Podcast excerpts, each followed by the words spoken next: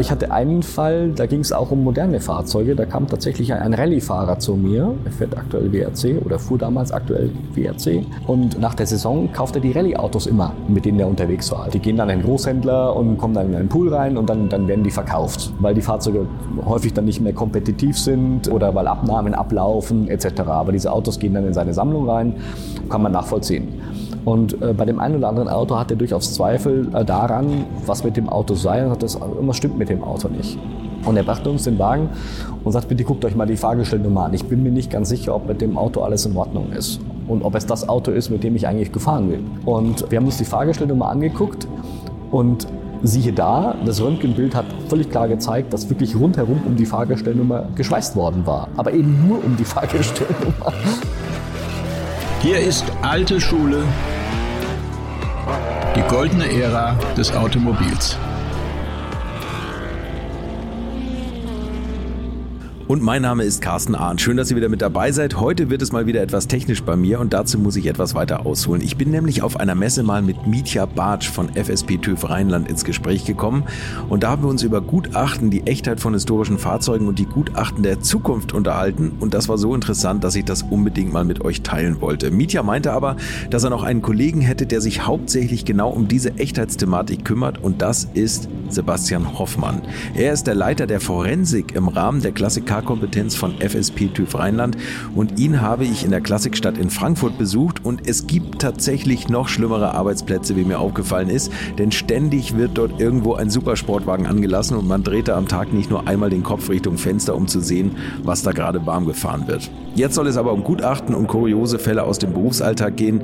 Viel Spaß mit Sebastian Hoffmann. Wir haben damit angefangen 2016 etwa. Und äh, es war so, dass wir mehr und mehr eigentlich als Sachverständige äh, mit Fahrzeugen konfrontiert waren, von denen wir gar nicht mehr so genau wussten, was sie eigentlich sind.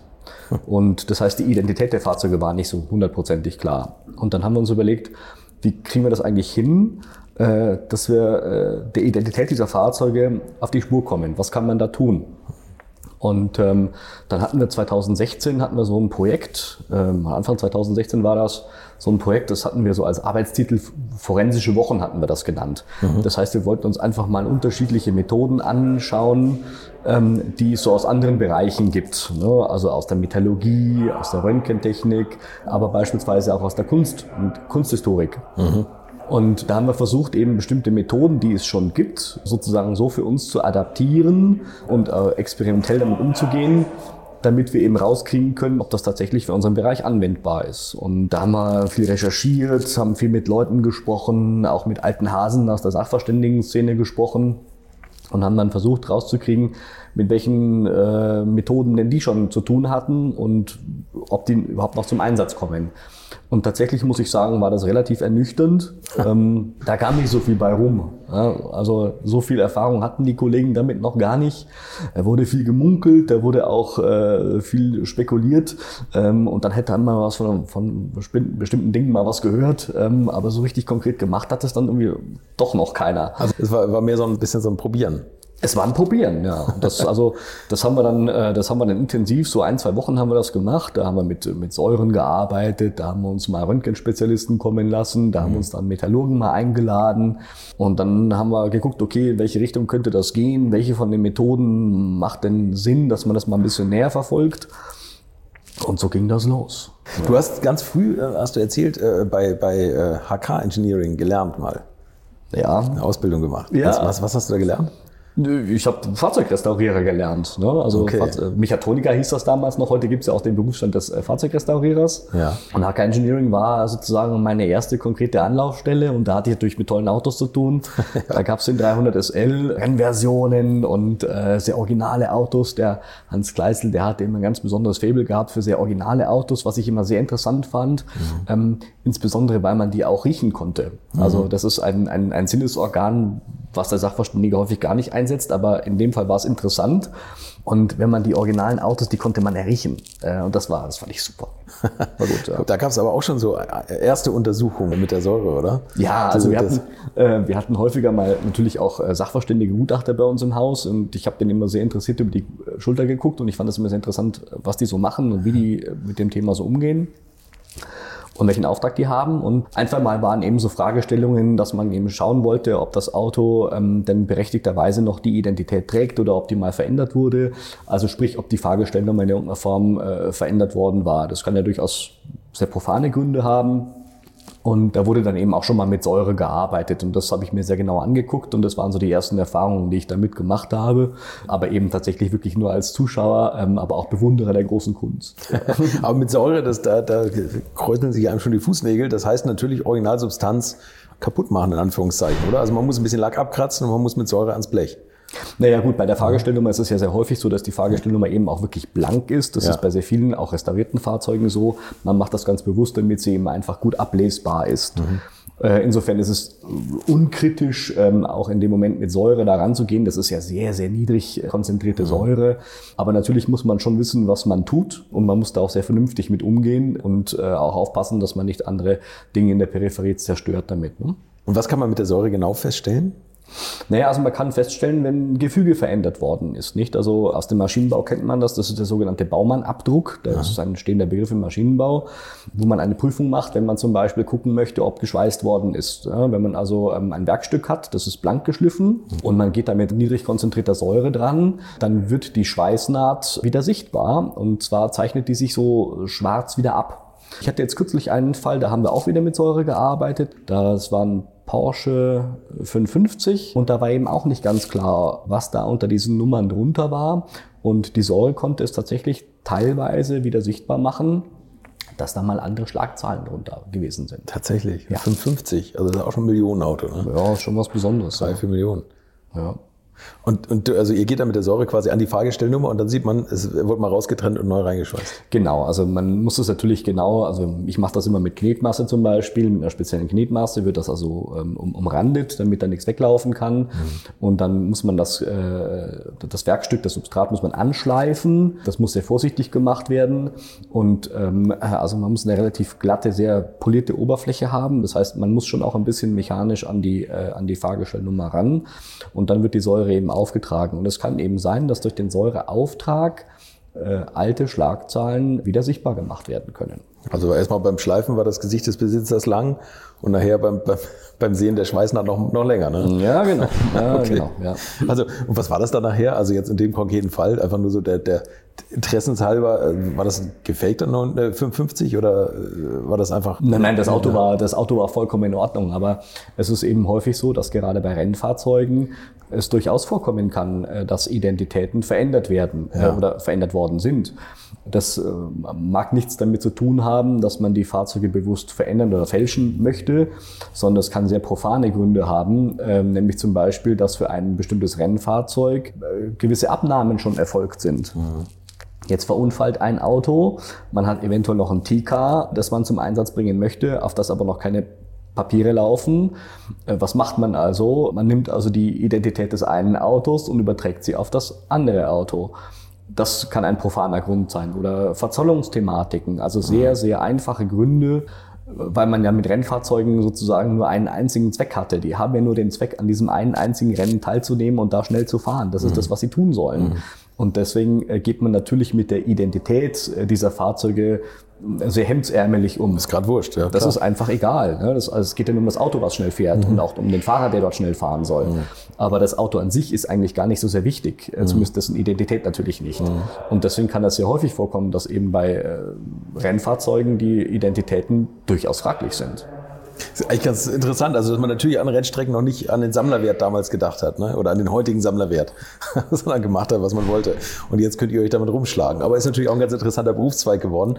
Ähm, die Initialzündung war aber ein Auto im Deutschen Museum. Für, für, eure, für eure forensischen Wochen. Und das musst du mal erzählen, weil das ja, ist fantastisch. Mitunter auch, ja. Das, das, war, das, war ein, das war ein spannender Fall. Das war ja gar nicht mein Fall. Ähm, aber ich habe von einem Auto gehört im Deutschen Museum, das dort stand. Das war ein BMW Stromlinien Coupé. Ja. Ich hoffe, dass ich die Geschichte jetzt richtig wiedergebe, ist schon ein paar Tage her. Ja. Aber im Wesentlichen war es so, dass man wissen wollte, wie der Zustand von diesem Auto eigentlich ist. Das hat eine ganz besondere stromlinienförmige Karosserie, das war ein Rennwagen damals. Und man wollte wissen, äh, wie sieht das eigentlich unter der Karosserie, wie sieht es da eigentlich aus? Denn man hatte also einen Holzrahmen mitunter dort drunter und man wollte wissen, wenn wir das Ding anpacken und wenn wir es restaurieren, A, zu was restauriert man das eigentlich hin, beziehungsweise bevor wir es zerlegt haben, wie ist denn der Zustand des Holzrahmens beispielsweise darunter eigentlich? Und wenn wir es auseinandergerissen haben, kriegen wir es vielleicht gar nicht mehr vernünftig zusammen mhm. ähm, oder wir haben, wir tun uns da die Büchse der Pandora auf und, und haben ein Riesenproblem. Und aus diesem Grund hat man das Fahrzeug ähm, man hat das geröntgt. Und zwar hat man das äh, beim Fraunhofer Institut gemacht. Und ich habe einen Vortrag eben zu diesem Vorgang äh, gesehen und auch gehört und das war so hochauflösend, dieser, dieser Fahrzeugscan, den die gemacht haben, dass man mehr oder weniger virtuell durch dieses Fahrzeug durchlaufen konnte. Und das hat mich unglaublich fasziniert. Das war, das war toll. Also man hätte sich so theoretisch auf den äh, virtuellen Kolben dieses Fahrzeuges stellen können und die Zylinderwände anschauen. So genau. Und Aber das war schon sehr, sehr präzise. Unglaubliche Datenmengen natürlich. War das ein Bild oder war das irgendwie speziell? Nein, Nein man also konnte das tatsächlich, also man konnte 3D durch dieses Fahrzeug durchlaufen sozusagen. Das war ein, das war ein 3D-Scan, der glaube ich 48 Stunden gedauert hat. Ach so, okay. Und dieses Fahrzeug hat man eben auf einen Drehteller gestellt. Ja und hat es dann stückweise gedreht und immer wieder geröntgt. Wow. Und äh, das war das war toll. Und dann dachte ich mir, das brauche ich auch unbedingt. ähm, ich habe dann gefragt, was es kostet, sowas zu machen. Und äh, dann wurde mir irgendwie zugetragen, ja, also da braucht man wohl auch einen hm, eigenen Spannungswandler, also fast ein eigenes Kraftwerk dafür, um die Maschine so zu betreiben. Und äh, ich glaube, die Kosten lagen bei über 100.000 Euro. Also es war abstrus teuer, sowas zu machen. Bild, über für dieses eine Bild für dieses Fahrzeug sozusagen, für diese eine Datei. Ja. Okay. Ja. Und äh, dann dachte ich, okay, das kommt vielleicht für meine Tätigkeiten nicht in eine Serie in Frage. Kommt auch für die wenigsten Wagen in Frage. Wobei, wir sitzen hier in der Klassikerstadt, also wenn man hier lang geht, ich meine, hinter uns steht 906, also die Autos sind ja auch einiges wert. Also da lohnt es sich vielleicht dann schon mal genau unter das Blech zu gucken. Aber ihr macht es auf eine etwas günstigere Art und Weise. Was ist denn da bei euren forensischen Wochen dann rausgekommen? Also welche Methoden haben sich denn jetzt so im Kraftfahrzeuggutachten etabliert? Nö, also das kann man ganz klar sagen. Also die, die wie gesagt, die Säure-Aids-Analyse, beispielsweise nach Fry, so nennt man das, ähm, die kommt immer noch zum Einsatz, also eine althergebrachte Methode. Aber wir haben verschiedene Röntgensysteme angeschafft, die uns helfen, Autos auf die Spur zu kommen. Dann haben wir das sogenannte magnetooptische Resonanzverfahren auch bei uns in der Systematik implementiert. Das hilft uns, einen ersten Eindruck darüber zu gewinnen, wie die Fahrgestellnummer beschaffen ist oder andere Nummern am Fahrzeug, äh, wie deren Zustand ist oder ob da gegebenenfalls mal andere Ziffern drunter gelegen haben. Und was wir sehr stark einsetzen, ist vor allem die Spektralanalyse, um Material, ähm, insbesondere Stähle äh, und, und Aluminium, zu datieren. Fangen wir gleich mit der Spektralanalyse an. Habt ihr da so einen, so einen Katalog, also wie damals Metalle beschaffen waren? Also nehmen wir jetzt mal tatsächlich den 906, also oder, oder irgendwelche Stahlrohre oder so bei, bei historischen Autos, historischen Rennautos. Also ihr wisst, dass bestimmte Legierungen damals noch gar nicht auf der Welt waren sozusagen, oder? Also es ist ganz unterschiedlich. Es gibt also verschiedene Fahrzeuge, bei denen man natürlich genau weiß, wie sie gemacht wurden und aus welchem Material der Rohrrahmen besteht. Mhm. Beim Mercedes 300L zum Beispiel ist der Rohrrahmen ähm, ähnlich aufgebaut wie bei einem Fahrrad. Und auch das Material ist tatsächlich sehr ähnlich von Fahrradmaterial, was man damals verwendet hat. Das ist ein Chromolybdänstahl. Mhm. Bei anderen Fahrzeugen, jetzt mal früheren Datums, ist es mitunter so, dass es in der Stahlherstellung bestimmte Epochen gab. Also die Stahlherstellung war ja nicht immer gleich, sondern es gab eben unterschiedliche Verfahren, die man verstärkt eingesetzt hat oder die, ähm, die ersetzt wurden durch andere Verfahren. Also begonnen hat das damals alles mit so einem Bessemer Stahl, das kennt man vielleicht noch mal, mal gehört, das ist ein Thomas-Stahlverfahren. Dann hat man Siemens-Martin-Stahlverfahren gehabt oder Elektrostahl. Heute ist das eher so ein Sauerstoff-Blasverfahren, äh, also modernere Stahlherstellung. Und mhm. alle diese Herstellungsverfahren haben eine eigene Charakteristik, mhm. ähm, die den Stahl später ausbilden. Das heißt, wenn man ihn analysiert, dann kann man durchaus Rückschlüsse aufgrund der Analyse darauf ziehen, wie der Stahl hergestellt worden ist. Okay. Und ähm, dazu kommen natürlich auch bestimmte Grenzwerte, die man über die Normen äh, festgelegt hat. Also bestimmte Stähle mussten irgendwann auch eine bestimmte Reinheit haben. Ähm, das hat man immer so festgelegt. Und wenn ich jetzt zum Beispiel eine Analyse habe, wo ich bei bestimmten Elementen äh, über äh, Grenzwerten bin, dann ist es sehr wahrscheinlich, dass die früher hergestellt worden sind, äh, als zu dem Zeitpunkt, als der Grenzwert festgelegt worden ist. Und äh, das sind eben Methoden, wie man das so rauskriegen kann, also in den Stahl einer bestimmten Epoche zuzuordnen. Und wir haben natürlich auch dadurch, dass wir sehr viele Stähle analysieren, wir sind also viel auf Schrottplätzen beispielsweise unterwegs oder in Sammlungen, wo sehr viele originale Autos drinstehen, was sehr wichtig ist, die müssen original sein, damit wir unsere Datenbank nicht verfälschen. Aber wir können eben auch über allein die schiere Datenmenge, die wir haben, schon ziemlich klare Ableitungen darüber fahren, dass diese Stähle eben mit bestimmten Epochen auch kongruent sind. Also der direkte Vergleich mit anderen Fahrzeugen hilft da auch sehr stark weiter. Findet man bei alten Alpha-Autos noch Originalstahl oder muss man sich schon durch den Rost kämpfen? Ja. Kleiner Scherz. naja, das ist, das ist tatsächlich, also die, die, äh, die Integrität unserer Datenbank ist ein ganz, ganz entscheidender, äh, entscheidendes Moment. Mhm. Also äh, wenn man sich jetzt vorstellt, man würde also rumlaufen und irgendwelche Autos analysieren und diese Daten in die Datenbank einspielen, äh, die einem dann später hilft, ähm, äh, Vergleiche heranzuziehen, äh, dann kann es ja durchaus sein, Thema Alpha oder VW in den 70er Jahren beispielsweise, mhm. dass man eben auf Blech stößt, was durchaus später ersetzt worden ist. So, das heißt, es würde sofort die ganze Datenbank verfälschen. Mhm. Also diese Integrität der Datenbank ist unglaublich wichtig und ähm, wir haben bei uns so eine Art Ampelsystem. Da äh, kann ich sozusagen bestimmte Datensätze invers schalten oder ich kann sie kritisch schalten. Das heißt, ähm, ich bin mir nicht ganz sicher, ob der Datensatz äh, wirklich äh, aus der Zeit stammt, von der Fahrgestellnummer oder von dem Produktionsdatum des Fahrzeuges und äh, dann eben äh, andere Datensätze, wo ich mit Sicherheit weiß, sie sind definitiv original aus dieser Zeit, sie sind also auch belastbar für die Datenbank äh, im, im, Einsatz, nicht? Da muss man sehr vorsichtig sein. Ist das nicht auch teilweise bei alten Autos so, dass man äh, vielleicht an die Rohmaterialien nicht so einfach rangekommen ist, sagen wir es mal, Porsche 356 zum Beispiel. Ich meine, das waren ja noch teilweise äh, ja, Wirrungen äh, kurz nach dem Krieg oder sowas, wo man gesagt hat, irgendwie jetzt kommen ran mit dem Stahl, ganz egal, wo es herkommt. Oder sogar der Porsche sagen wir mal, der erste Boxster zum Beispiel, der ist teilweise in Finnland gebaut worden, teilweise hier, da. Also sind da nicht teilweise auch unterschiedliche Stähle pro Auto verwendet worden oder sowas? Oder? Unbedingt. Also das ist, okay. das ist tatsächlich auch so. Also es ist nicht so, dass ein Auto vollkommen homogen ist oder die Karosserie oder der Rahmen eines Fahrzeugs mhm. zwingenderweise immer vollkommen homogen ist. Porsche 356, da hatten wir jetzt gerade ein schönes Beispiel. Das war ein ganz, ganz frühes Auto. Ich glaube, es war 49 oder 48, also einer der ersten tatsächlich. Krass, ja. Ähm, und wenn man sich das anschaut ähm, und sich das Material anschaut, dann sieht man wohl auch, es ist zum Teil sehr alt, zumindest das, was noch übrig alt ist, aber dass diese unterschiedlichen Materialien von vorne nach hinten nicht homogen sind. Ne? Das sind also unterschiedliche Chargen, die da verwendet wurden, mhm. weil man eben die Materialverfügbarkeit damals gar nicht so sehr hatte. Das heißt, man musste tatsächlich nehmen, was man, was man genau. bekam. Also es ist nicht immer so, dass zwingend ein Auto vollkommen in sich homogen sein muss. Das ist nicht so. Wie ist denn das mit, mit unterschiedlichen Materialien? Also es gab ja noch Magnesium, Aluminium. Ist, funktioniert das Verfahren da genauso? Oder? Leider nicht. Also ähm, ich habe mich auch sehr intensiv mit dem Thema Aluminium beschäftigt und tue das natürlich immer noch. Ähm, das Problem beim Aluminium, was für uns auch ein ganz, ganz wichtiger Werkstoff äh, ist, auch in der Analyse ein sehr wichtiger Werkstoff ist, ist die Tatsache, dass die Aluminiumherstellung ein, ein, ein, ein chemischer Prozess ist. Mhm. Da sind natürlich auch Verfahren mal ein bisschen geändert worden. Da gab es äh, unterschiedliche äh, Ausbaustufen, aber im Wesentlichen ist der, ist der chemische Prozess immer der gleiche. Das heißt, ähm, äh, wenn das Verfahren immer das gleiche ist und, und der Prozess immer gleich bleibt, ähm, dann ist es ganz, ganz schwierig rauszubekommen, welche Veränderungen hat man da eigentlich. Mhm. Und äh, insofern, wir haben durchaus Theorien aufgestellt, ähm, die wir mitunter auch schon belegen konnten durch Feldversuche äh, über bestimmte Konzentrationen von Begleitelementen und Spurenelementen im Aluminium aber das ist tatsächlich eine Forschung, die uns noch Jahre begleiten wird. Also das Thema Aluminium, mit dem werde ich noch ein paar Jahre zu tun haben. Da freue ich mich auch sehr drauf. Aber es ist ja wie in der Wissenschaft immer, also ich muss eine Theorie aufstellen und die muss ich dann belegen können. Ne? Und dann äh, wird die vielleicht verworfen, weil ich sie nicht belegen kann. Also fange ich wieder von vorne an. Dann nehme ich mir das nächste Begleitelement ähm, und gucke, ob ich dann eine Theorie aufstellen kann und versuche die eben dann auch zu bestätigen. Feldforschung, das ist äh, sehr, sehr aufwendig aufwendig, das braucht viel Zeit.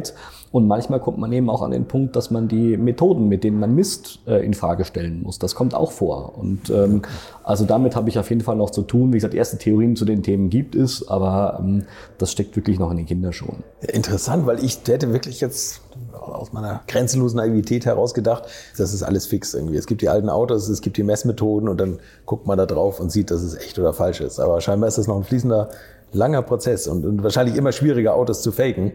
weil, weil ihr denen doch irgendwann auf die Schliche kommt. Was haben wir noch? Röntgen zum Beispiel. Mhm. Hast du gesagt. Was sind das für Geräte? Müssen die Autos dann in irgendeine Kiste reingefahren werden oder geht ihr mit den Röntgengeräten zum Kunden an die Autos ran?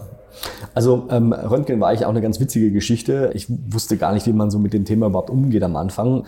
Ich wusste auch gar nicht, dass man da eine relativ komplexe Ausbildung sogar machen muss. Also das ist ein, ein, ein eigener Schein, den man da machen muss, damit man das überhaupt selbst machen darf. Ne? Die Ärzte wissen das, auch Bombenentschärfer wissen das, ähm, aber ich wusste jetzt nicht.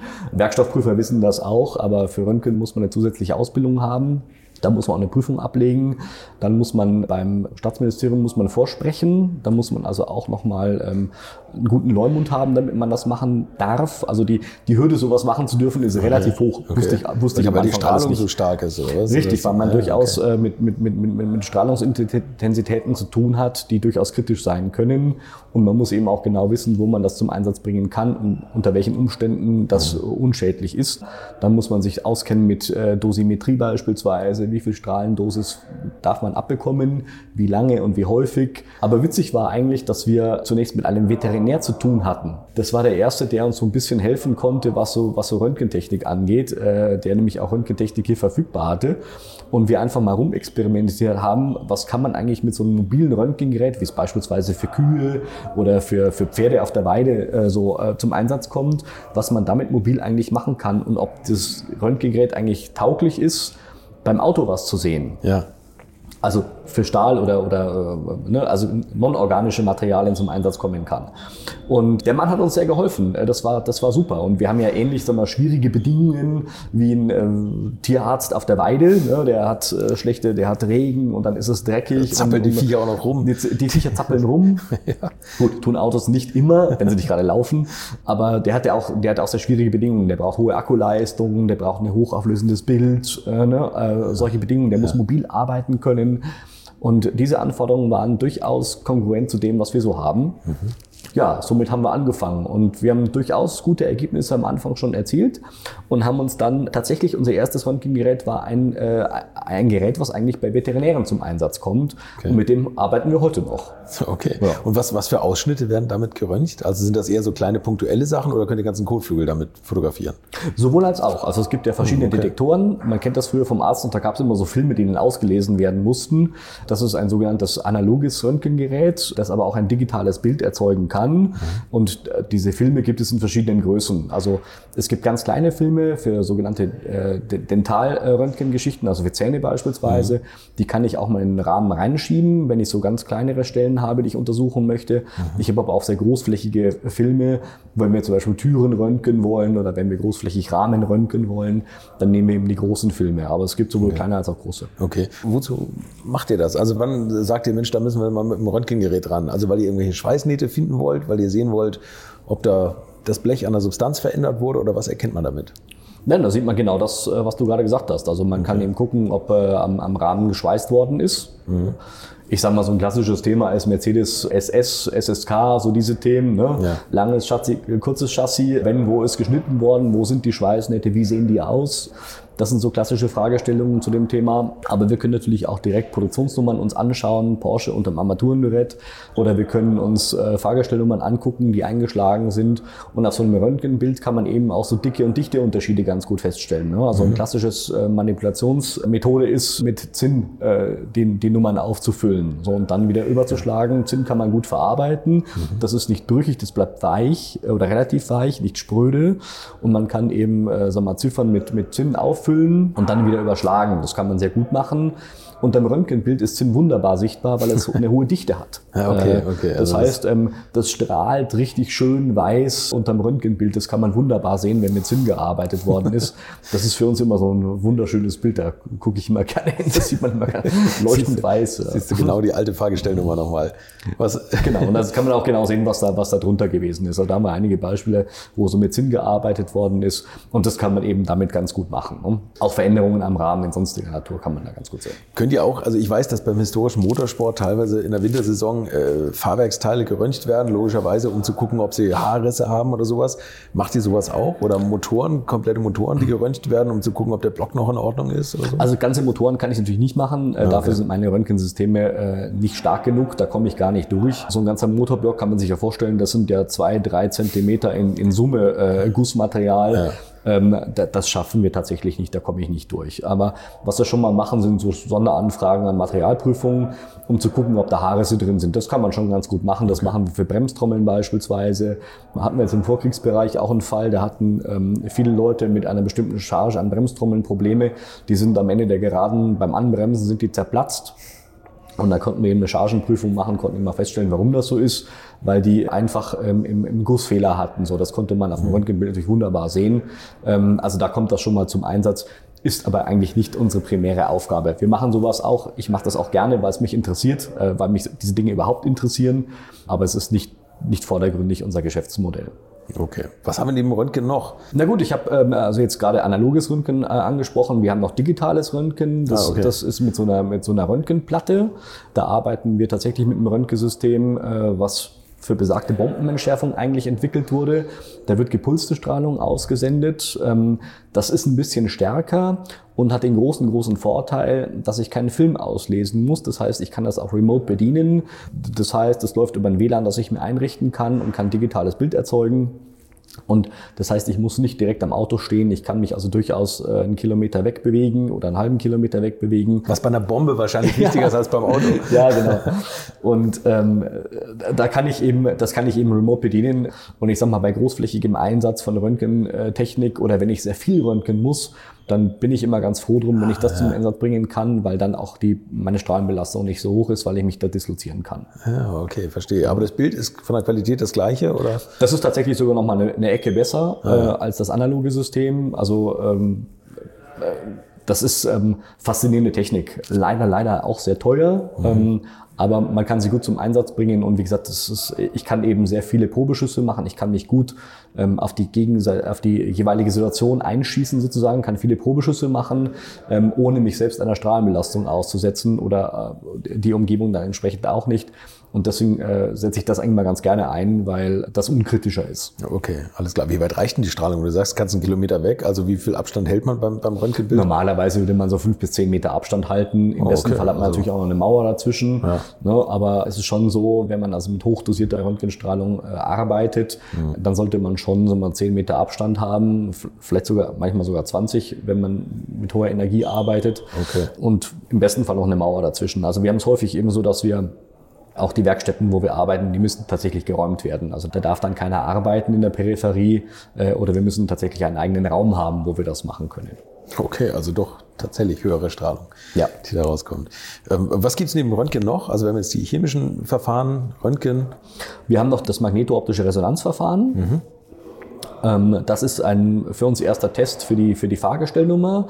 Das ist ein Verfahren, das ist ursprünglich eigentlich entwickelt worden, um Waffen zu untersuchen. Auch Waffen haben ja Seriennummern und wenn man die Waffe unkenntlich machen möchte, schleift man die Seriennummer raus, klar. Ja. Und dafür hat man das Verfahren eigentlich entwickelt. Das heißt, also wir bringen also in das Werkstück äh, oder in das, den zu untersuchenden Teil ein starkes Magnetfeld ein. Und dieses starke Magnetfeld wird eben abgelenkt durch Gefügeveränderungen. Die können unterschiedlicher Natur sein. Das sind Lunker, das sind ähm, äh, Inhomogenitäten, das können aber auch Schlagzahlen sein, aber auch ehemalige Schlagzahlen, die rausgeschliffen wurden, denn das Material ist tiefer verdichtet, als man es tatsächlich optisch sehen kann. Das heißt, also auch durchaus äh, kann es sein, wenn, wenn Schlagzahlen herausgeschliffen wurden, dass darunter das Material immer noch so verdichtet ist, dass es das Magnetfeld ablenkt. Okay. Und diese, diese Ablenkung kann man sichtbar machen und gegebenenfalls äh, tauchen dann eben auch wieder andere Schlagzahlen auf, die man optisch gar nicht mehr sehen kann. Ja, und dieses okay. Verfahren wurde eben adaptiert auch für Kfz-Fahrgestellnummern und es wird vorrangig eingesetzt von Behörden eigentlich. Die verwenden das, um eben bei gestohlenen Fahrzeugen zu schauen, ob da die Identitäten geändert wurden. Und aus diesem Grunde heraus haben wir das also von der Firma erworben. Wir haben das auch intensiv getestet und es hat uns tatsächlich überzeugt, dass das mitunter sehr hilfreich sein kann. Der große Vorteil ist, es ist sehr, sehr einfach einzusetzen. Man hat keine Röntgenstrahlung beispielsweise. Man hat eigentlich nur einen starken Magneten, den man applizieren muss. Und das Auslesen dauert ähm, eine Minute. Also das, ja, okay. ist, äh, das, äh, das Ergebnis ist sehr schnell verfügbar. Und man kann eben auch schauen, ob beispielsweise Schleifspuren da sind. Auch die kann man auf dem, auf dem Bild dann sehr gut erkennen oder sonstige Veränderungen, die untypisch sind. Äh, das kann man also für den ersten Test sehr gut einsetzen. Müssen nur die Damen und Herren mit Herzschrittmacher den Raum verlassen. Ja, genau. okay. Ja. Also das ist aber nur im Endeffekt für Fahrgestellnummern oder setzt man das noch für andere Teile am Auto ein? Also ich, ich es, nutze es für, für, für Motornummern, ich ja. nutze das für Produktionsnummern, für Fahrgestellnummern, also eigentlich alles, was Nummern was trägt am Auto. Hat, ja. Dafür nutzen wir das eigentlich. Okay. So, jetzt haben wir ja schon einige Autos auch genannt, also Mercedes SSK, Porsche 906, früher 356er. Das sind natürlich alles so High-End-Autos. Ab wann lohnt es sich denn, zu euch zu kommen und solche Gutachten zu machen? Also ich sage mal jetzt, bei Autos unter 10.000 Euro braucht man wahrscheinlich nicht um die Originalität zu streiten, aber ab, ab, wann, ab wann kommen Autos zu euch? Also ich habe schon Autos gehabt, die haben genau diese 10.000 Euro äh, Wert okay. gehabt. Ne? Also ja. Äh, wenn ich jetzt einen VW Käfer habe und da ist die Fahrgestellnummer verändert und ich gucke mal eben fix mit der Magneto-Optik da drüber und schau mal, ob da was und wenn was verändert worden mhm. ist, dann kostet das 350 Euro. Also dann okay, ist das jetzt nicht so, nicht so extrem teuer, dass es sich nicht lohnen würde. Also wir fangen da durchaus niederschwellig an. Ne? Ähm, klar, äh, die komplexeren äh, Untersuchungen, äh, auch im Verbund der unterschiedlichen Systeme, kommen natürlich meistens bei höherwertigen Fahrzeugen zum Einsatz. Aber im Wesentlichen kann das jedes Auto betreffen, dessen Identität gegebenenfalls mal geändert wurde mhm. und man eben rauskriegen will, was war das eigentlich mal oder ne, was, was ist verändert worden. Gibt es da irgendwelche äh, aktuellen Fälle, wo du ein bisschen aus dem Nähkästchen plaudern kannst, wo Leute gekommen sind und gesagt haben, schau mal hier, was ich ersteigert habe und dann hat sich als Gurke erwiesen? Also interessant sind eigentlich alle Fälle so ein bisschen für sich. Also ich finde interessant, dass heute mittlerweile Autos zu mir kommen, die ich schon mal hatte. das ist alte Schule, ne? da weißt wo, du, du aus, alt. Äh, wo aus irgendeinem Grunde die Gutachten, die ich geschrieben habe, nicht mehr verfügbar sind. Oh, ah, das ist interessant. Äh, ja. Das finde ich ganz interessant. Äh, aber ich hatte einen Fall, da ging es auch um moderne Fahrzeuge. Da kam tatsächlich ein Rallye-Fahrer zu mir. Er fährt aktuell WRC oder fuhr damals aktuell WRC. Und nach der Saison kauft er, kauft er die Rallye-Autos immer. Okay mit denen er unterwegs war. Also es ist nicht Walter Röll, der ist zu geizig dazu. hat das nie gemacht. Das möchte ich ihm nicht unterstellen. das haben wir mal erzählt, ja.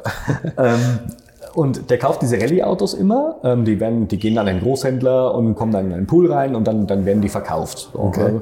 Weil die Fahrzeuge häufig dann nicht mehr kompetitiv sind oder weil Abnahmen ablaufen etc. Aber diese mhm. Autos gehen dann in seine Sammlung rein, kann man nachvollziehen. Und äh, bei dem einen oder anderen Auto hat er durchaus Zweifel äh, daran, was mit dem Auto sei. Und hat das, irgendwas stimmt mit dem Auto nicht.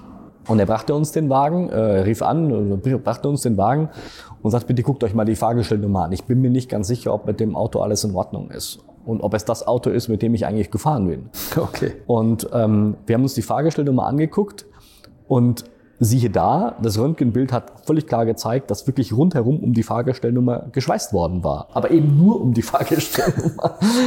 ja, und das hat natürlich gewisse Zweifel genährt, dass mit dem Auto wirklich alles in Ordnung ist.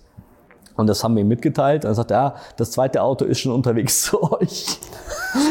und siehe da, beim zweiten Auto war das auch so. Und äh, ich kann nicht sagen, warum das so ist. Ähm, also das war ja auch nicht unsere Aufgabe, aber im Wesentlichen konnten wir eindeutig nachweisen, dass bei diesen Fahrzeugen an der Fahrgestellnummer massiv manipuliert gewesen ist. Und die, die ist ihrem eigenen Fahrer eine, eine Fake-Gurke verkauft, oder was? Ja, und die Autos waren ein Jahr alt, nicht? Also das war, war verrückt. Ähm, also wie gesagt, ich kann es nicht mehr herleiten, warum das so gewesen ist. Hat vielleicht was mit, der, mit den Abnahmen der Fahrzeuge zu tun. Vielleicht ne? hat er einen Unfall gehabt und den vergessen. vielleicht. Aber wie gesagt, das waren, waren neue, neue oder nagelneue WRC-Autos waren das. Ja. Und das war schon sehr komisch. Also das, ähm, das, war, das war sehr eigenartig. Aber haben wir natürlich auch sonst tolle Fälle. Ne? Also klassische Fahrzeuge, ist mal vom Pizzarini angefangen über Mercedes 300 SL. Äh, wir haben alles schon, schon gehabt, was, was irgendwie ne, vom verändert, gefälscht oder manipuliert wurde. Also ja. manche Dinge haben wir auch durch Zufall rausgekriegt, wo ich gesagt habe, komm, wir röntgen mal eben fix. Ähm, äh, das machen wir, weil wir die Sachen gerade dabei haben und oh, Mist, äh, rausgefunden, die Fahrgestellnummer ist verändert worden. Ne? Okay. Ähm, also manchmal ist das auch dem Zufall geschuldet und dann tauchen natürlich Fragen auf, was ist mit dem Auto passiert. Manchmal dachte ich mir, wäre es durchaus sinnvoll gewesen, ein Auto einfach mal zu wiegen. Ganz profan. ja. ähm, auch darüber habe ich mal nachgedacht. Ich hatte einen Mercedes 300S und das Auto war von vorne bis hinten nicht koscher. Das Auto war wirklich komisch. Also ein wertvolles Auto, so mal halbe Million, dreiviertel Million ja. vielleicht. Und wir haben festgestellt, dass dieses Auto in Holland komplett, ein, ein kompletter Nachbau war. aber dass eben viele Teile an dem Auto viel, viel massiver ausgefallen sind als im Original. Das haben wir später festgestellt. Und wir hätten uns die ganzen komplexen Untersuchungen bei dem Auto komplett sparen können, wenn wir den Wagen einfach mal auf eine Waage gestellt hätten. Und der war mit Sicherheit 400 Kilo schwerer als das Original. Oh Gott. Ja. Also so einfach wäre es gewesen. Ja. Also das war ganz witzig. Also dachte ich, okay, wiegen müssten wir eigentlich in unser Portfolio noch mit aufnehmen, dass wir die Autos einfach mal auf die Waage stellen, mal gucken, ähm, entsprechen die überhaupt dem Gewicht des originalen Autos. Ja. Das war schon sehr herausragend. Nein, also es ist natürlich häufig eben leider auch so, dass wir dann eben auch mit Schicksalen zu tun haben. Klar, ne? also Autos werden, sollen vererbt werden beispielsweise. Das ist, sind Fälle, die wir häufiger haben.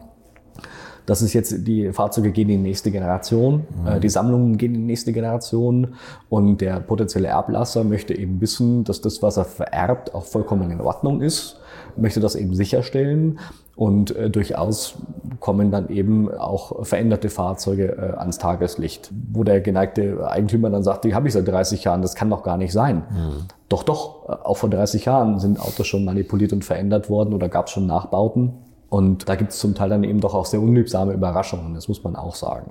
Für den Erbschaftssteuerzahler vielleicht ganz schön, dass er sagt, zum Glück ist es ein Fake, jetzt spare ich noch mal ein paar Millionen. Ja, ja. okay. Also das, und gibt es irgendwie Autos, wo du, wo du sagst, wenn man damit auf den Hof kommt, die Wahrscheinlichkeit ist eigentlich größer, dass es ein Fake ist als ein Original? Na gut, etwas weiter hinter uns steht, da steht eine Cobra. Ja. Ähm, ist also ein Fahrzeug, wo ich immer, immer kritisch hinschauen würde. Ja. Ähm, ne, natürlich guckt man sich auch die Historie der Fahrzeuge an. Also wir sind ja nach wie vor noch Gutachter, wir sind ja nicht nur Forensiker, sondern ich schaue mir natürlich auch die Historie der Fahrzeuge an. Ich gucke mir an, wo kommt das Auto her? Taucht so ein Auto ganz plötzlich auf und hat 40 Jahre vorher keine Geschichte? Äh, Oder ne, also was haben wir an Unterlagen? Sind die Unterlagen äh, original? Sind die echt? Ne? Sind, die, sind die wirklich alt oder sind sie nicht nur auf altes Papier gedruckt? Auch das okay. gibt's. Okay. haben wir auch ja, ja, das, sowas müsst ihr auch noch machen, ne? solche Gutachten. Ja, also Dokumentenprüfungen machen wir zum Teil auch. Da haben wir einen Spezialisten hier in Mainz, der hilft uns da häufiger. Der guckt sich eben auch mal Dokumente an. ne. Ich mache das immer so ein bisschen auch mit der Nase und riech mal dran, ob die wirklich alt riechen. Altes Papier riecht auch speziell. Ja, ja. Das kann man auch so dauer ein bisschen rauskriegen. Aber im Wesentlichen ist das, ist das schon ein, ein großes Thema auch. Ne? Dokumentenprüfung ist genauso wichtig. Aber Cobra, würde ich sagen, ist so ein Fahrzeug, da sollte man schon mal genauer hingucken. Na gut, der klassische 2,7 RS äh, Porsche ist halt eben auch äh, so ein Fahrzeug, wo es doch ähm, einige mehr gibt, äh, als original gebaut wurden. Und der Mercedes 300 SL. Also ist tatsächlich auch ein Auto, das wir sehr, sehr häufig untersucht haben und wo wir tatsächlich auch viele, viele Fahrzeuge rausgekriegt haben, die nicht in Ordnung waren. Aber 300 SL, also beim, beim 27 RS ist natürlich, da kauft man eine T-Karosse, verbreitert sie ein bisschen in Anführungszeichen, macht noch so ein paar Leichtbauteile und dann kann man schon mal RS hinten ranschreiben, wenn man den Bürzel hinten drauf baut. Beim 300 SL, da musst du eigentlich den kompletten Wagen nachbauen, oder? Da gab es ja keine Basis, äh, die, die, auf die du zurückgreifen konntest, die irgendwie billiger war. Naja, aber es ist ja, ähm, für den 300SL gibt's ja auch alles. Die Autos sind ja nun auch relativ wertvoll. Also ich Ja. sag mal, so zwischen 800.000 und 2 Millionen ist ja alles drin. Nicht? Also, und, und wenn man sich jetzt überlegt, ähm, äh, ich muss einen Rahmen neu anfertigen lassen auf einer Rahmenlehre, äh, weil ich einen Rahmen neu machen muss, weil er eben kaputt ist. Wenn ich einen Rahmen mache, dann kann ich ja noch einen machen. Also der Aufwand ist dann überschaubar. Und gerade wenn man einen sauberen Prozess hat, Ja. dann kann man das auch sehr gut machen. Und wenn ich Karosserieteile fertige und Karosserielehren mache, dann lasse ich meinen Lehrling ja nicht eine Karosserie machen, sondern macht er halt zehn. Äh, oder Kotflügel oder was auch immer. Und natürlich gibt es auch die Motoren noch, die kann man heute neu gegossen, die Blöcke kann man kaufen. Also für das Auto gibt es ja alles. Das heißt, die Summe der Teile ergibt natürlich auch wieder ein Auto, nur dummerweise ohne Identität. Das heißt, die Identität fehlt ja dann eben auch noch, um das Auto legal auf die Straße zu bekommen. Und das ist ja auch die große Problematik letzten Endes bei diesen äh, Bugattis und frühen Alphas. Äh, ist es ja auch immer so. Ne? Man hat eine Hinterachse, man hat einen Motorblock, vorne links die Felge ähm, ne? und vielleicht noch einen Handbremshebel und sagt, ja gut, diese Teile gehörten mal zu Fahrgestellnummer XY. Was fehlt, ist der Rest des Fahrzeuges. Gut, existiert nicht mehr, aber im Wesentlichen können wir ja das Auto, ich nenne es mal, restaurieren. Ja. Und so werden aus verschiedenen Teilen, wird ein Auto wieder äh, zurück ins Leben gerufen, wobei natürlich 80 Prozent neu sind, ne? eben nur ein paar alte Teile verbaut. Das gibt's ja sehr häufig. Äh, So, und dann ist die Frage, ist es jetzt ein Fake oder ist es äh, der Rest eines originalen Autos? Also auch diese Abgrenzung ist ja nicht immer so leicht zu treffen. Ähm, Ich kann nur rausfinden, was alt ist und was nicht alt ist. Oder ich kann sagen, was verändert wurde, was nicht verändert wurde. Mhm. Aber ich erlaube mir dann kein Urteil darüber, was das Auto denn dann ist. Denn mitunter ist das durchaus eine philosophische Betrachtung. Das stimmt, aber du bist am Ende der, der noch einen Preis drunter schreiben muss, oder? Manchmal muss ich auch das. Wert. Also. Manchmal muss ich auch das natürlich, klar. Ähm, das ist dann ein, ein, anderer Job, das ist dann eine andere Fragestellung. Was ist es denn wert? Ja. Wir hatten jetzt auf der Messe in Paris, hatten wir mehrere Fahrzeuge, auch Bugatti, wo genau das der Fall war. Ja, da waren bestimmte Teile an dem Auto waren tatsächlich alt und sie waren auch einer bestimmten Fahrgestellnummer zuzuordnen, aber der Rest des Autos war neu. Mhm. Wenn man damit offen und ehrlich umgeht, dann kann der geneigte Käufer oder auch der Gutachter sich ein Urteil dazu bilden, wie ist das im gesamten Marktgefüge zu betrachten. Mhm. Kann man ja machen. Dennoch bleibt es wieder eine philosophische Betrachtung. Ist es denn noch das originale Auto? oder gar nicht mehr? Oder, mhm. oder was ist es denn eigentlich? Ist es ein Hybrid? Ist es ein sogenannter Pizza, wie man so schön sagt? Was ist es? Mhm. Das ist mitunter nicht so einfach. Wie ist denn das eigentlich, wenn du aus heutiger Sicht aktuelle Autos mal in Zukunft betrachtest, also ich, ich rede speziell von Carbonfaserkarosserien, das gab es ja damals noch nicht bei den Autos, von denen wir jetzt umgeben sind. Wird das da schwieriger, diese Gutachten zu machen oder ist die Dokumentation der Hersteller inzwischen besser geworden? Weil das ist ja manchmal auch noch ein Problem. Ne? Bei, früher, da, da sind dann mal gern Archive vielleicht verloren gegangen oder sowas oder ist nicht alles aufgeschrieben worden, was in der Serie eingeflossen ist. Ist das heute besser? Also ich glaube schon, dass man auch damals sehr viel aufgeschrieben hat. Also um mhm. es mal ganz global zu betrachten, okay. ob man jetzt insbesondere bei deutschen Marken, das ist das schon so. Es ist nur die Frage, ob noch alles verfügbar ist und ob wir tatsächlich auch über alles verfügen können. Das tun wir natürlich nicht. Mhm. Das ist auch klar. Ich glaube schon natürlich, dass die Dokumentation besser geworden ist im Laufe der Jahre. Natürlich ist das so. Und heute wird sie, wird sie mit Sicherheit auch einen Höchststand erreicht haben. Allein, weil man die Daten ja heute ganz anders wegspeichern kann, als das früher der Fall war. Mhm. Früher hatte man Hängeregistraturen und Aktenordner. Furchtbar. Äh, hat man heute ja alles nicht mehr. Ja. In den 70ern kam dann irgendwann der Mikrofisch, der kam dann irgendwann, der hat da schon einiges viel leichter gemacht. Ähm, aber auch die muss man erstmal auslesen können. Da braucht man Geräte für, das ist auch alles nicht so einfach. Also insofern, ich glaube schon, dass die Dokumentation heute äh, einfach aufgrund der Tatsache, dass man es heute gut speichern kann, viel, viel besser geworden ist. Ob mir das später hilft, kann ich nicht sagen. Also mit modernen Materialien experimentieren die natürlich auch rum. Ne? Also auch Carbon, was du gerade gesagt hast, ist ein großes Thema. Wie kann man das röntgen? Kann man das überhaupt röntgen? Und wenn, was sieht man darauf eigentlich? Thema auch Fahrräder kommt natürlich auch. Und die Frage stellt sich auch bei Aluminium beispielsweise. Ne? Aluminiumröntgen ist nicht einfach äh, oder ist eine ganz besondere Herausforderung. Warum? Ähm, Aluminium ist ein sehr poröses Material und das äh, erzeugt eine sehr hohe Streustrahlung, die ein leider nur sehr diffuses Bild erzeugt. Das heißt, man muss damit ganz, ganz, ganz, ganz, ganz, ganz wenig Power rangehen, aber eine lange Belichtungszeit, aber mit ganz, ganz wenig Strahlungsintensität, um da ein einigermaßen vernünftiges Bild hinzubekommen. Aber Aluminium ist und bleibt tatsächlich eine große Herausforderung. Und Carbon? Und Carbon ist tatsächlich ähnlich, ist auch ein, äh, auch ein sehr poröses Material. Auch das erzeugt viel Streustrahlung. Nachdem es aber nicht so dicht ist, äh, lässt es durchaus auch äh, äh, die Bilderzeugung zu. Aber man muss eben auch genau wissen, was man da tut. Also da muss man einen sehr genauen Versuchsaufbau haben und äh, man muss auch viel rum experimentieren, um tatsächlich ein vernünftiges Bild zu erzeugen, um Schäden beispielsweise am Carbon auch überhaupt sichtbar zu machen. Also da kann man nicht einfach äh, draufhalten und mal gucken, was passiert. Das funktioniert nicht. Also auch da muss man sehr viel experimentieren, Versuchsaufbauten machen und schauen, ob man dann überhaupt, äh, ob die Ergebnisse verwertbar sind. Ne? Manchmal sind profane Untersuchungen wie ich sage eine ganz klassische Rissprüfung, äh, die man eben mit Kontrastfarbe beispielsweise macht, die kann einfacher sein, als äh, mit großer Technik da anzurücken. Das macht nicht immer Sinn. Ja, okay. Kann man bei Carbon dann noch die Faserstruktur erkennen auf dem Röntgenbild oder kann man einfach nur sehen, ob da ein grober Riss drin ist? Oder? Man kann das durchaus sehr gut die Faserstruktur auch erkennen, ähm, aber wie gesagt, das ist äh, das muss nicht immer sein. Ne? Das muss das nicht immer sein und äh, man muss wirklich wissen, was man tut. Man muss wissen, wie viele Layer das ganze Ding hat, wie das Eben. aufgebaut das, ist. Ist das äh, überhaupt Unfallschäden repariert worden, oder? Da werden dann noch auch neue Fasern einfach drauf laminiert teilweise. Ne? Genau, äh, genau. Also diese dicken und dichten Unterschiede kann man dann schon auch sichtbar machen. Okay. Dann weiß man, okay, da ist was verändert worden. Aber das kann natürlich auch schon vom Hersteller gemacht worden sein. Wenn ich jetzt nicht zehn Rahmen miteinander vergleichen kann, sondern ich habe jetzt nur einen Rahmen von der Firma, keine Ahnung, Specialized und die haben, was weiß ich, unten am Unterrohr direkt zum Lenkkopf haben die so eine Verstärkung, dann kann die durchaus bewusst dort sein, weil das der Teil des Rahmens ist, der meistens reißt, direkt am Steuerkopf vorne. Ähm, zumindest sagt das unsere Erfahrung, wenn was kaputt geht, geht es meistens da kaputt. Aber das kann eben auch eine Verstärkung sein, die der Hersteller eingebracht hat. Dass Fahrräder inzwischen auch schon so ein Thema sind, aber klar, bei den Preisen vom Fahrrad, ja. so ein Carbonrad ist, dann noch mit Elektromotor ist man auch schon im fünfstelligen Bereich gut drin. Ne? Mhm. Und bei Autos, wie, wie ist denn das eigentlich? Könnt ihr da auch so Festigkeitsprüfungen machen? Gerade jetzt mal so ein Carbon-Chassis, nehmen wir jetzt mal so ein Carbon-Monocoque, geht los beim, beim Ferrari Enzo zum Beispiel. Wird das Material nicht auf Dauer auch poröser oder so? Oder kann das, glaubst du, dass man in 40 Jahren noch sagt, toll, damit fahre ich gern 320? Gut, da gibt's eh keinen Sprit mehr. Das ist ich muss spekulieren, aber ich muss dir ganz ehrlich sagen, keine Ahnung. Ich weiß es nicht. Weil da kommt also, ja auch noch was auf euch zu, oder? Bin, ja, ich bin, äh, bin, dafür noch kein Spezialist, ähm, mhm. aber das ist tatsächlich ein sehr, sehr interessantes Thema, mit dem man sich mal auseinandersetzen müsste. Da gibt's mit Sicherheit auch Werkstoffprüfer dazu, die sich mit dem Thema schon auseinandergesetzt haben und die auch geguckt haben, wie verändert sich denn so eine Carbonstruktur mit der Zeit, ja? mhm. wenn die starken Belastungen ausgesetzt ist. Ähm, Thema Rennsport, dafür mhm. ist er ja eigentlich nun auch mitentwickelt worden. Dafür machen das die Hersteller ja auch, dass sie dann eben auch Erkenntnisse gewinnen können, die sie später in der Serie verwenden können. Das kann ich dir nicht sagen, ich weiß es nicht. Okay, okay. Also noch ein weites Feld, was da noch kommt. So, Definitiv. was ist jetzt, wenn man jetzt ähm, sowas machen möchte, wenn man Gutachter ist, ähm, was braucht man da für einen Maschinenpark? Naja, gut, das ist natürlich, ähm, wir, wir, haben da schon, wir haben da schon viel investiert, klar, das ist natürlich veritabel sechsstellig, ne? Äh, ja. locker, das geht ganz, ganz schnell.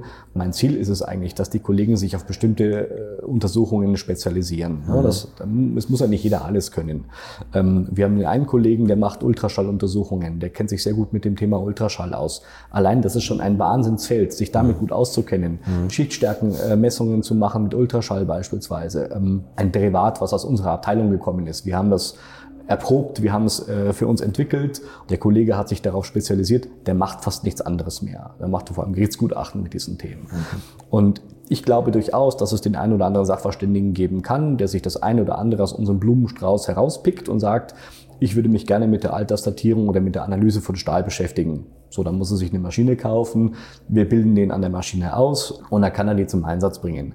Röntgentechnik ist ein sehr, sehr weites Feld. Ähm, heute hochmobil einsetzbar. Also man kann damit unglaublich viele Dinge tun, aber nicht jeder wird es brauchen. Aber es kann durchaus sein, dass wir Kollegen haben, die sich jetzt darauf spezialisieren wollen, Carbonrahmen zu untersuchen und die einen klassischen Versuchsaufbau machen, der prozesssicher ist und der immer äh, wiederkehrend gleiche Ergebnisse liefert und eben auch klare Analysen darüber äh, macht, ähm, ob so ein Rahmen einen Schaden hat oder nicht. Mhm. Das kann sein. Und das ist das, was ich eigentlich möchte, dass wir sozusagen immer in viele Themen hineinschnuppern, das eine oder andere wirklich bis zur Perfektion auch treiben, aber einen möglichst breiten Blumenstrauß anbieten können für unsere Kollegen, wo die als Sachverständige sagen können, das kann ich brauchen und das kann ich nicht brauchen. Klingt doch alles ganz toll, oder? Und falls euer Interesse geweckt ist, habe ich euch auf meinem YouTube-Kanal noch ein Video gestellt und da könnt ihr sehen, wie so eine Fahrgestellnummer gefaked wird. Jetzt kommt aber doch nochmal Mitya Bartsch zu Wort. Er ist nämlich Mitglied im Management-Team von FSB und falls ihr selbst schon Gutachter seid und euch da etwas breiter aufstellen wollt, hat er noch einige Tipps für euch und er erzählt etwas ganz Interessantes, nämlich, dass die Autos künftig ihre Schadensgutachten nach einem Unfall selbst erstellen können. Wie genau das funktionieren könnte, das hört ihr jetzt. Hier ist Mitya Bartsch. Mietja, und jetzt haben wir gerade gesagt, Thema Klassiker. Mensch, das ist ein Thema, das wird immer stiefmütterlicher von den Autoherstellern teilweise behandelt. Verbrennungsmotoren sind bäh. Und jetzt sagt ihr, interessant sind aber Gutachten dafür. Ist das nicht ein aussterbendes Ding oder warum sind so Nischen für euch so wichtig? Der Markt für einen Sachverständigen oder generell der Markt der Mobilität verändert sich ja sehr stark. Mhm.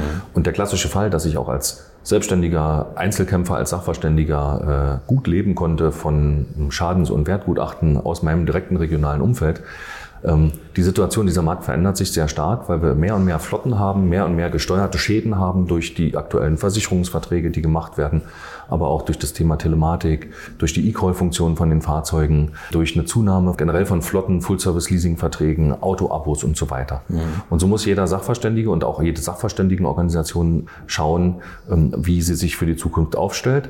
Und wir haben unter anderem hier die Diversifikation erkannt. Das heißt, ähm, wir haben einmal in dem Bereich Klassikcars, aber auch in anderen Bereichen wie Land- und Baumaschinen oder Fahrrad sehr, sehr viel Mühe und Arbeit reingesteckt, um uns breiter aufzustellen mhm. und um mit diesem Spezialistentum am Markt sowohl für Auftraggeber interessant zu sein und uns zu etablieren, aber auch das Unternehmen FSP als Franchise-Unternehmen weiterzuentwickeln, mhm. weil uns genau diese, insbesondere im Klassikerbereich, hochinteressanten und sehr emotionalen Themen ähm, auch dabei helfen, äh, bestehende Franchise-Nehmer zu entwickeln und zu begeistern, ähm, aber auch neue Franchise-Nehmer zu gewinnen, weil eben Sachverständige aus dem etablierten Markt dann eher auf die Idee kommen, mal mit uns zu sprechen, wie man denn MSP-Partner werden kann. Ja, okay. Ja, klingt ganz interessant. Also ihr schult tatsächlich auch Leute auf diesen Klassiker-Bereich und das, was der Sebastian eben erzählt hat, oder Sebastian macht das sogar selber, dass, mhm. dass ihr sagt, Mensch, für was könntet ihr euch interessieren? Also sind das metallurgische Gutachten oder sind das wie chemischen Gutachten? Dann kann man die Geräte besorgen, die ihr empfiehlt das und schult die Leute auch direkt darauf, oder? Ja, wir haben bei der FSP einen sehr großen Aus- und Weiterbildungsbereich. Mhm. Allein im letzten Jahr hatten wir also über 5000 Teilnahmen in diesem Bereich, wo wir weiterentwickelt haben und weiter geschult haben und für den einzelnen Sachverständigen oder auch den Unternehmer mit ein, zwei, drei Angestellten ähm, kann es eine ganz interessante Alternative sein, Bereiche weiterzuentwickeln, in denen sie häufig schon aktiv sind. Mhm. Also ein Wertgutachten, ein, ein Kurzgutachten für ein klassisches Fahrzeug ähm, können ja sehr viele Sachverständige sehr gut. Mhm.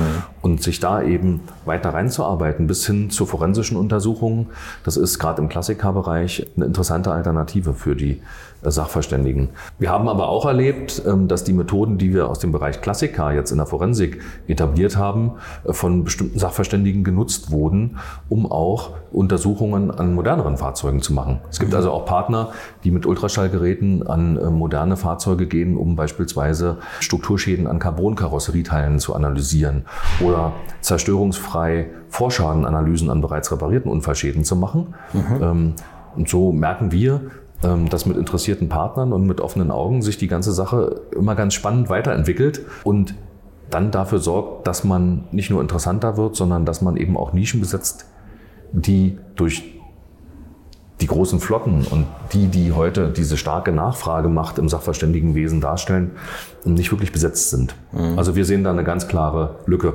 Außerdem macht es Spaß.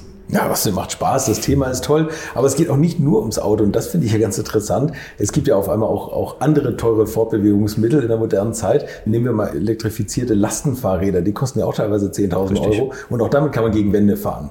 Richtig, das ist ganz spannend und ja. ähm, auch ganz spannend, dass es dann noch gar keine richtigen äh, Statistiken zu gibt, gar keine Erhebung, ja. wie viele Unfälle passieren überhaupt, wie viele Haftlichtchen haben wir dann im Fahrradbereich. Ja. Wir haben aber äh, eine Situation, dass der Markt leergefegt ist. Versuchen Sie heute mal ein Fahrrad zu kaufen, das wird Ihnen gar nicht gelingen, wenn Sie was Hochwertiges haben wollen, haben Sie ja Lieferzeiten. Ja. Und wir können ähm, in diesem Bereich natürlich auch ähm, als Sachverständigenorganisation uns weiterentwickeln. Ähm, das geht äh, von Bewertungen von Schäden nach einem Unfall ja. oder auch bei ähm, den ganzen Leasingmodellen, die es jetzt so gibt. Ne? Es gibt ja verschiedene Anbieter, die auch über Firmen, jobrad.de beispielsweise, Fahrräder, Lastenfahrräder, E-Bikes anbieten. Äh, wenn ich da Leasingverträge mache für hochwertige Güter, dann werden die irgendwann äh, zu Ende sein, die Leasingverträge. Und dann muss jemand das äh, Leasingobjekt bewerten und schauen, ja, ja. ist denn tatsächlich eine Beschädigung dran? Ist es das Geld noch wert, was mal kalkuliert wurde als Restwert? Und das machen wir eben auch. Mhm. Und ähm, was auch einhergeht mit der Entwicklung beim Automobil. Ist ja ganz spannend zu wissen, äh, wie gut ist denn so ein Akku von so einem E-Bike noch nach fünf Jahren ja. und x Ladezyklen. Ja. Und damit beschäftigen wir uns eben auch. Und die Krönung ist jetzt momentan noch seit anderthalb Jahren, dass wir uns auch mit ganz kuriosen großen Maschinen beschäftigen. Wir gehen also mit diesen Analysemethoden auch an äh, Landmaschinen, an Baumaschinen, an große Bagger oder auch an Mähdrescher und solche Gerätschaften. Wird auch alles geleast nur noch. Ne? Genau, da haben wir genau das Gleiche. Sehr wertvolle Leasingobjekte, die dann eben einer gewissen Laufzeit, einer gewissen Nutzung unterliegen, wo Schäden passieren während der Nutzung und wo es eben jemanden braucht, der das wirklich seriös beurteilen kann, wie man dann entweder eine vernünftige Rückgabe hinbekommt oder einen Schaden sauber abwickeln kann. Ja, und du hast äh, mal was ganz Interessantes erzählt, dass du glaubst, dass äh, Autos in der nächsten und übernächsten Generation vielleicht ihre Schadensgutachten sogar selber erstellen. Ja, da gibt es, ähm, wenn man mit offenen Augen über die Messen geht und die Fachpresse liest, ganz spannende Entwicklungen. Wir haben ja heute schon die Situation, ähm, dass durch den E-Call ja. Ähm, der Schadensfall ja schon kommuniziert wird. Also wenn man einen Unfall das, hat, dass das Auto die Rettungskräfte ruft. Genau, ne? aber es ruft ja nicht nur die Rettungskräfte, sondern es meldet letztlich, äh, was passiert ist. Das heißt, das Auto kann sich selbst diagnostizieren. Also es merkt, huch, äh, mein Airbag ist offen und ja. kommuniziert das. Und wenn ich diese Diagnosefunktion automatisiert im Auto habe, ähm, müsste ich ja mit einem Klammerbeutel gepudert sein, wenn ich nicht noch andere Diagnosefunktionen äh, mit reinprogrammiere, die mhm. interessant äh, und auch äh, Kundennutzen stiftend sein können. Mhm. Das in Verbindung mit der künstlichen Intelligenz, die ja in aller Munde ist, wird meiner Meinung nach auch dazu führen, dass bei ähm, Massenfahrzeugen, also beim Golf, bestimmte Beschädigungen wahrscheinlich automatisch kalkuliert werden können, weil das Fahrzeug aufgrund seiner Sensorik weiß, mit wie viel kmh, in welcher Fahrsituation ist eine Vollbremsung eingeleitet worden, mit wie viel Restgeschwindigkeit bin ich in welchem Winkel in äh, etwas eingeschlagen, wie stark war die Negativbeschleunigung während des Einschlags, ne? also mhm. war es was Hartes oder war es was Weiches. Und dann wird man meiner Meinung nach relativ genau über eine künstliche Intelligenz schon eine Aussage treffen können, äh, das ist jetzt ein Schaden von 4000 Euro, Kotflügelstoßstange, Scheinwerfer mhm. und so weiter. Mhm. Und das könnte man jetzt verteufeln und darüber klagen. Wir werden es aber sicherlich nicht aufhalten. Und deswegen ist es wichtig, sich natürlich einmal mit diesen modernen Entwicklungen zu beschäftigen als Sachverständigenorganisation, aber auch zu schauen, gibt es nicht vielleicht Nischen, die ich besetzen kann, äh, die mir dabei helfen, mich breiter aufzustellen und für die Zukunft abzusichern. Du hast übrigens gerade Herbert Thies schlimmsten Albtraum gesagt, Massenprodukt Golf. Massenprodukt ist der ID3. Das, das, das, ist die Zukunft. So, jetzt haben wir das auch geklärt. Nein, toll. Also man kann sich, ich, ich verlinke jetzt hier mal was, würde ich sagen, einfach in den Shownotes. Und äh, wer da jetzt Interesse bekommen hat, äh, vielleicht im Klassikerbereich sich fortzubilden oder sich euch ähm, im TÜV Freiland, FSP, der ganzen Gruppe anzuschließen, dann äh, klickt einfach auf den Link in den Shownotes und dann schauen wir mal, ob nicht bald demnächst noch mehr äh, Prüforganisationen grün-blau gestrichen sind. Sehr gerne, würde uns freuen. Herzlich willkommen. Okay, also danke für deine Zeit. Das war die alte Schule für heute. Danke an meine Gäste Sebastian Hoffmann und Mitya Bartsch. Wenn ihr noch mehr erfahren wollt, dann habe ich euch noch einen Link in die Shownotes gestellt. Vergesst auch nicht das Video auf meinem YouTube-Kanal. Auch das habe ich unten nochmal verlinkt. Wir hören uns in der nächsten Woche wieder. Bis dahin fahrt vorsichtig und bleibt gesund. Infos, Bilder und alles Wissenswerte unter der Internetadresse www.alte-schule-podcast.de. Alte Schule ist ein Podcast aus den WakeWord Studios.